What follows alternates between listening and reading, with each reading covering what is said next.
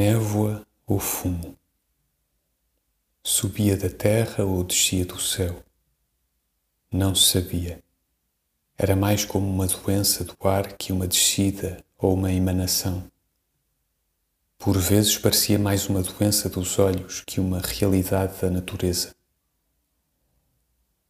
Fosse o que fosse, ia por toda a paisagem uma inquietação turva, feita de esquecimento e de atenuação.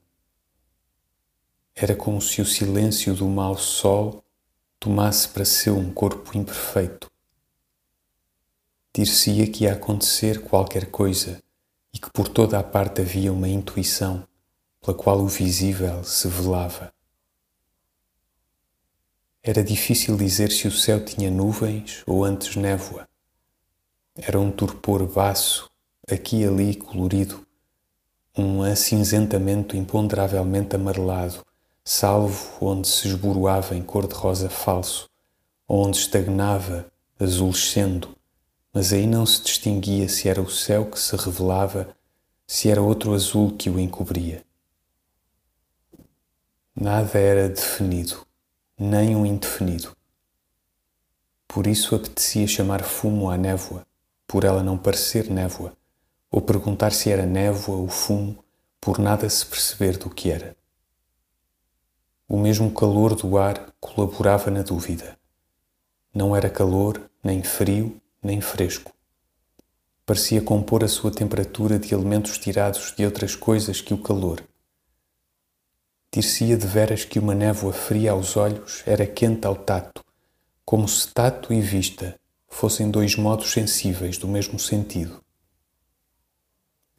Nem era em torno dos contornos das árvores ou das esquinas dos edifícios, aqueles bater de recortes ou de arestas que a verdadeira névoa traz estagnando, ou o verdadeiro fumo mutável entreabre e entre-escurece.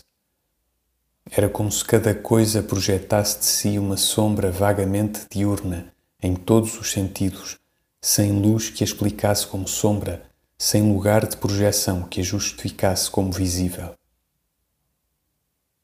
Nem visível era, era como um começo de ir a ver-se qualquer coisa, mas em toda a parte por igual, como se o a revelar hesitasse em ser aparecido. E que sentimento havia? A impossibilidade de o ter, o coração desfeito na cabeça, os sentimentos confundidos, um torpor da existência desperta, um apurar de qualquer coisa anímica como ouvido para uma revelação definitiva, inútil, sempre a aparecer já como a verdade, sempre como a verdade, gêmea de nunca aparecer. Até vontade de dormir, que lembra o pensamento, desapetece por parecer um esforço, o um mero bocejo de a ter. Até deixar de ver faz doer os olhos. E na abdicação incolor da alma inteira, só os ruídos exteriores, longe, são um mundo impossível que ainda existe. Há outro mundo, outras coisas, outra alma com que senti-las, outro pensamento com que saber dessa alma. Tudo, até o tédio, menos este esfumar comum da alma e das coisas, este desamparo azulado da indefinição de tudo.